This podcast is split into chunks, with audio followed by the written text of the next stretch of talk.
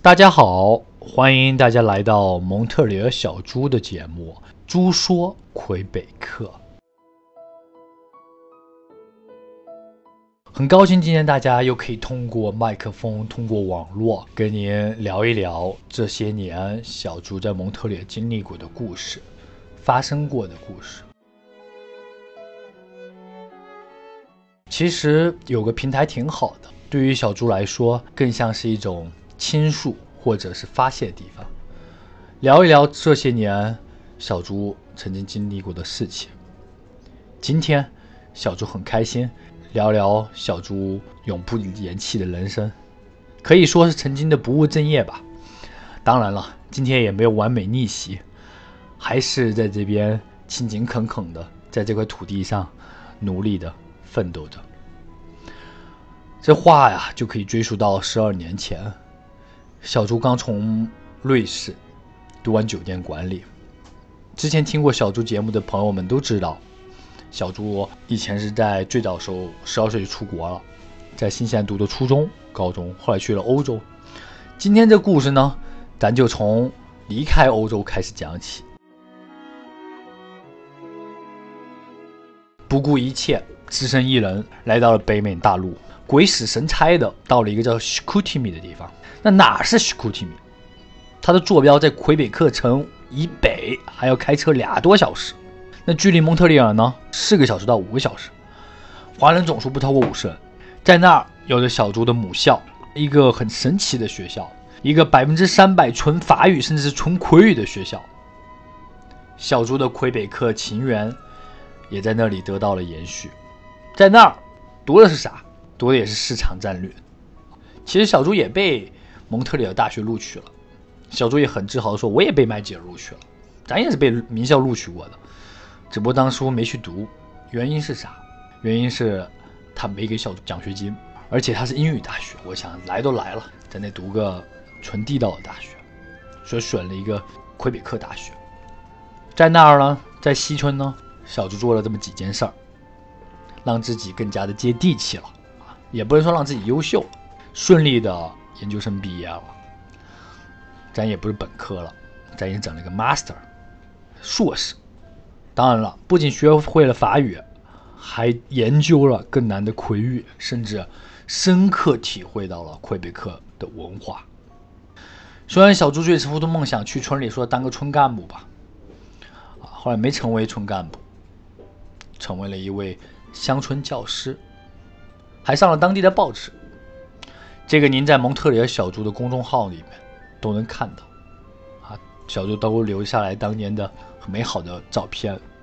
那照片看起来，小猪比都是我的学生啊，小学生，都长得人高马大的，村里人长得彪悍，东北人嘛，在加拿大东北人，不怕大家笑话。真的，小猪当年的梦想呢，就在村里买个小洋房，找个村里的姑娘。当时村里的姑娘也也跟小猪好，就是我大学同学过着日子。但后来呢，小猪因为要来蒙特利尔，就得分开了。梦想挺好的，可现实不允许小猪停下来。这猪爸爸呀、猪妈妈就天天啊就苦苦口婆心的说：“仔啊，仔啊，我们叫儿子的意思啊，说出咱出国也也不容易的，怎么的也得整个城市户口。”就这么义无反顾就离开了安逸的西村。非常不舍得，也离开了当初可爱的女朋友，是不是有点忧愁？但是这个决定呢，改变了小猪的命运。小猪一路南下，顶着暴风雪，驱车来到大都市，就咱的蒙村蒙特利尔。小猪在国外那时候已经在国外生活了十多年了，从来没有在超过一百万人口的城市居住过。说实话，蒙特利尔对于我来说真的是大都市。到了蒙村，打开地图一看，两眼一抹黑。虽然有些学长都认识，但是也没有怎么经常的联系。啊，突然的发现地图上有个地方，哟，这地儿好玩，叫拉逊。二话不说，扛着箱子就往那个区去。因为一听拉逊嘛，中文名就是中国的意思。然后这拉逊的这房租还挺便宜的，比村里还便宜，当时两百多刀。还能租三个半，什么是三个半？蒙特利尔三个半呢，就是一房一厅，住了大概有一年半年，没看到过有华人在街上。后来才知道这西岛第一站是工业区。当时来村里，来的蒙特蒙特利尔，两眼一抹黑，谁都不认识。以前在村里好歹也是个乡村教师，受人敬仰。到了蒙特利尔，谁都不认识，没有亲戚，没有朋友，只有双手。靠着这一双手。小猪一步一步一步，那能做点啥呢？再去当老师有点不现实了。蒙特利尔最不缺的就是会说中文的中国人，咱不敢说满大街都是，但好歹岛上有四五万吧。有了落脚地儿，安了窝，总得开始寻找自己的工作养家糊口，不能吃爸妈，不能吃老本吧？啊，这点小猪很自豪的说，本科毕业以后，小朱就没咋吃过老本了，都靠自己双手，因为研究生奖学金嘛，村里赚的还挺不错的。打了很多份工，开开心心的，村里消费也不高。来了以后，早就递了很多简历，四大银行、BMO、RBC、CIBC、皇家银行全递，石沉大海呀。当时的市场经济系没有现在好，一点回音都没有。毫不夸张说，四大银行全都拒绝了，就一两个给面试的机会，也没要。回到当年像本个欧洲一样的感觉，不断的递交简历，递交了一百多封，了无音讯。小猪哭啊！小猪是一个非常感性的男人，我还记得很清楚，那是个圣诞节。那天晚上，我打电话，打给谁呢？没打给父母，父母没有过洋节的起习惯，打给我村里的好朋友。我村里有个干爹，奎干爹。一个老爷爷，一个图书管理员，跟小猪关系特好，倍儿好。我住他家，吃他的，喝他的，当然就相当于 homestay 那样。我说，芭比，我叫他芭比。我说，我混不下去了。我说，我感觉我不行了，我要回村里。我说，村里有朋友，有小伙伴，有亲戚。我说，蒙春这地儿不适合我，忒大了。老爷子呢？安慰小猪说：“你来自大城市，你可是来自于四百万的大城市。我相信你能在那混下去，能混得很好，能混得出色。”我挂完电话，我嚎嚎大哭。我说：“我遭什么罪？我跑到蒙特利尔这鸟不拉屎的地儿，当时我叫蒙特利尔老鸟不拉屎。我在村里不挺好的吗？我当着我的乡村教师。”啊我继续不放弃，我仍然找工作。我找啊找找，还之前大家还记得小朱以前在瑞士读酒店管理，那毫无疑问我找酒店的工作，我能在酒店里当个中层也不错。没有，没搭理。找找找，一家酒吧面试接受我。小朱一个不爱喝酒的人，我在酒吧居然打了三个月的工，每日日夜颠倒，晚上十点钟去，早上四点钟回来。赚还行，赚的不错，真的不错，因为不仅有工资拿，还有小费。小朱一个不爱喝酒的人，我就在那边酒吧，很历练，很锻炼人，见了形形色色的。哎呦，那还不是一般酒吧？我不知道来在蒙特利尔朋友们应该都知道，有个叫 Gay Village 这个地方，同性恋同志村彩虹街。小朱就在那儿。首先得澄清一点啊，我的性取向是正常的啊，我不是同不是同性恋啊。我们也不歧视同性恋啊，那我就在那酒吧打工。那三个月啊，小朱没停过，还在不断的找工作。因为在酒吧打工，这不是长久之计啊。对于一个硕士毕业的学生来说，工作还是要正式的，而且要有发展的，要对得起咱这张文凭啊。继续不断，不断，不断。天道酬勤这四个字啊，我相信大家有小猪朋友圈的可以看到，小猪办公室后面写的这四个字，画挂了一幅画。这小猪用了半年时间，自己慢慢的描出来、画出来的。这四个字写给自己的。我们在蒙特利尔无依无靠，总算找了一份像样的正式工。烟草公司，前面卖酒，好家伙，现在卖烟了。这个当时还算是事业单位啊，小朱哥不抽烟的人开始卖烟了，天天开着一个小破车，当初开了一个道奇，穿梭在蒙特利尔的大街小巷。过去的所有的事情都有一个节点，它每个节点都连接到一起，这也就让小猪发展慢慢发展到今天。如果没有过去的任何一件事情，我相信它不会有必然的联系。别看开着一个车到处卖烟，去迪巴那儿，去塔巴具，去超市，这对蒙村、对蒙特利尔岛的这个地理位置啊，那是了如于心。我还记得很清楚，非常清楚。那年冬天，小猪开车去东区，去后须拉嘎。我这车一进到那个区，我说：“哇，这是到了非洲世界吗？咋都感觉个全都黑人？”还记得啊，小猪是从村里来，当初那村里都是白人，别黑人，个别一两个亚洲人就没有。就突然觉得蒙特利尔真的是大都会，就每个区人都长不一样啊，就是验证现在之前小猪说的。一区一重天，一街一世界，很快乐的日子，天天跟天天开个车到处做销售嘛，卖烟。在这段期间当中呢，小猪发现了，哎，乐了，这开杂货店的啊，开迪巴那儿，我们叫迪巴那儿，啊，开烟店的，开小超市的，哎，都是同胞，啊，哎，都华人。那华人就抱怨，有的开店开了一辈子。真的，人不可貌相。这开各种各样的啊，开店的人啊，都是高学历。国内有清华的，嚯，还有北大的，有麦吉尔硕士，还有博士。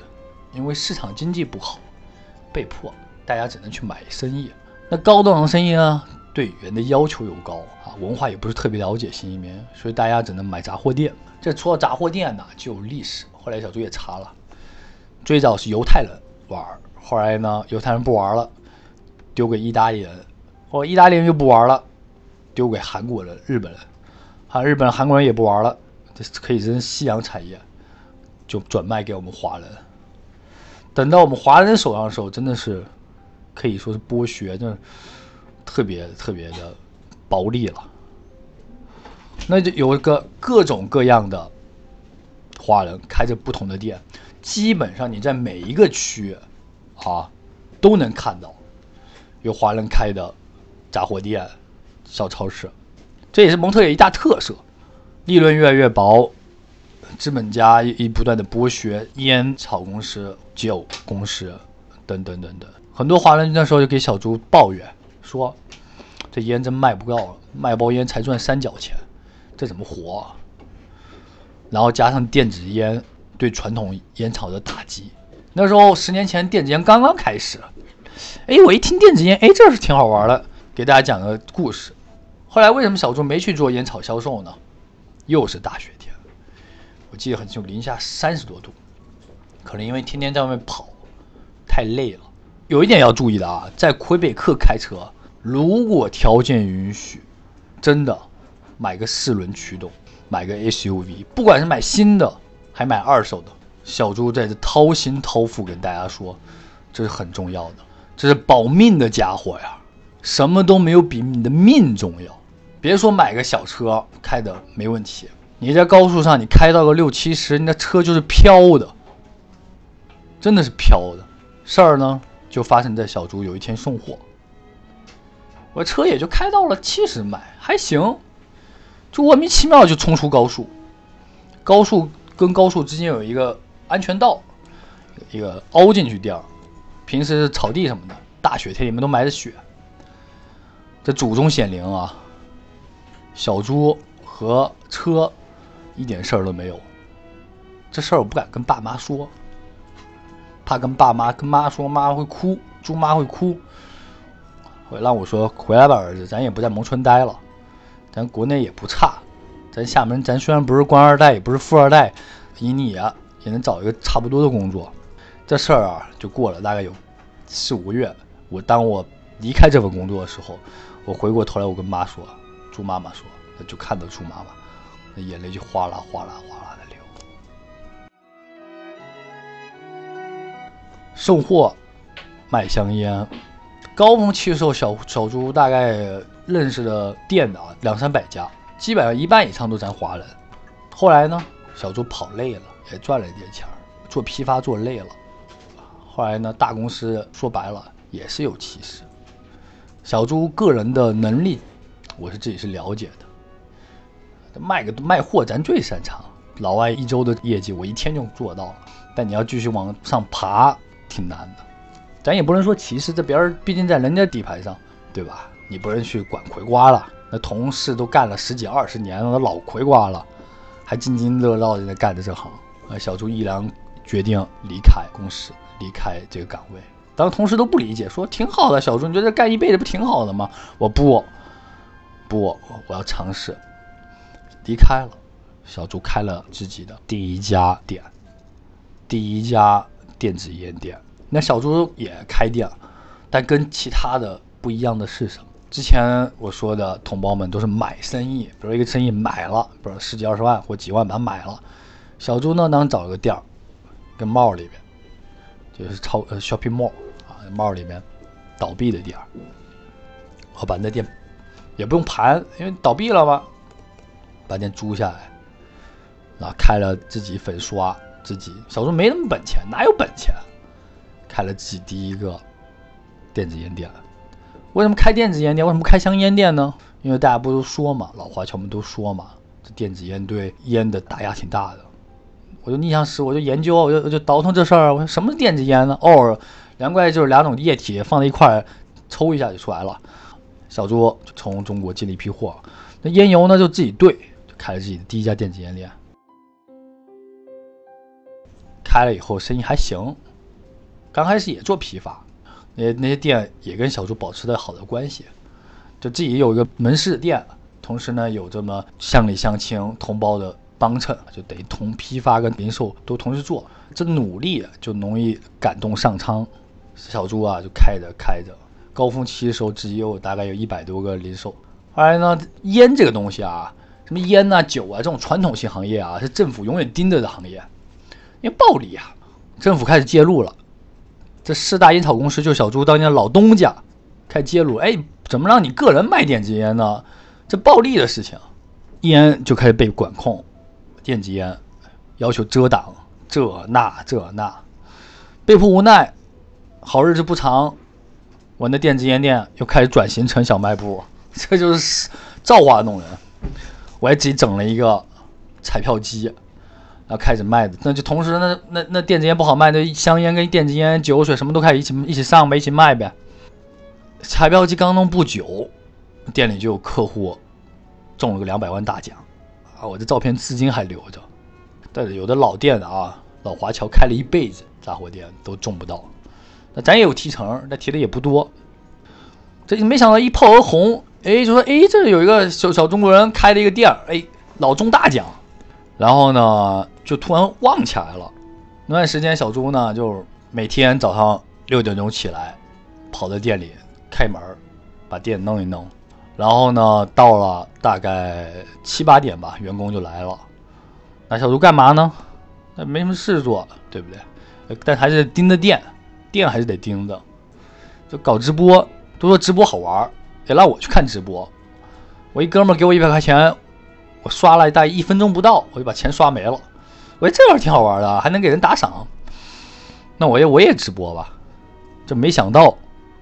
在店里这无聊啊，这这吃的东西喝的，这直播，没想到直播就这么走进了小猪生活，也让小猪认识到了一个不一样的生活方式。就没想到聊聊天就还能赚钱，就说实话还能日进斗金，毫不夸张的说啊，小虫从最初单纯的娱乐生活，就像我现在在电台这这给大家聊着我的故事。后来我自己做买卖，也是跟大家聊着自己故事，聊着过去至少说这二十年，在魁北克这十几年的故事，就是聊我的生活。没想到聊着聊着粉丝就十几万，聊了成魁北克最大的映客主播。没想到这这辈子还能当回小明星啊，当回明星，我圆个明星梦，挺舒服的。人说小猪是吧？开着小店儿。赚着小钱儿，然后呢，吃个早餐能赚个几百几千块钱，对不对？那赚了钱干嘛呢？前面节目小朱讲了很多房地产，那赚了钱干嘛？钱只能不能乱花呀，钱不能花，买房啊。小猪拿着钱去买房，那买房呢，也遇到很多不开心的事儿或者开心的事儿。这有什么呢？我就自己，我自己学学一个房地产吧。很多人都问小猪，节目里给我私信说：“小猪你到底是干啥的？”今天给大家揭秘，小猪干啥的？小猪是做房地产的，小猪是一个房地产经纪，小猪经营着一个小小的自己的房地产公司小团队。那我就去学房地产吧。我直播直播直播到下午两三点，啊累了赚够了，三四点钟我就去房地产北上，我记得很清楚，我开车开一个多小时，我开到喇叭，学到晚上十点钟，开到家回到家十一点，就这样连续坚持了一年半，才把自己的房地产牌照考下来。后来呢，小朱呢也把店卖了。高峰期时候，小猪管俩店，后来那俩店现在呢，有一个还在开，一个就直接倒闭了，关了。不断的、不断的学习，不断、不断的积累经验，不断的、不断的扩充自己的人脉。这故事听起来是不是有点长啊？但真的，这就是小猪从毕业到蒙特利尔一直到现在真实的故事。大家有任何疑问？会有任何的想法，都可以随时给我留言。不断的学习，不断的提高自己。每一次选择都是一次取舍，选择哪种活法，就是要弃舍现在的安逸生活，同时要清楚面临未来的挑战会承受什么压力。世界上没有两两全其美的事儿，理想和现实的冲突，总是让小猪措手不及。迷失方向，很多朋友问小猪说：“这么多年了，你怎么能熬到现在？这国外这么寂寞。”小猪说：“我觉得有一个信念，就是不去后悔自己曾经做过的任何事儿，Never regret，永不后悔我曾经发生的事儿，珍惜现在自己拥有的东西，一定珍惜。”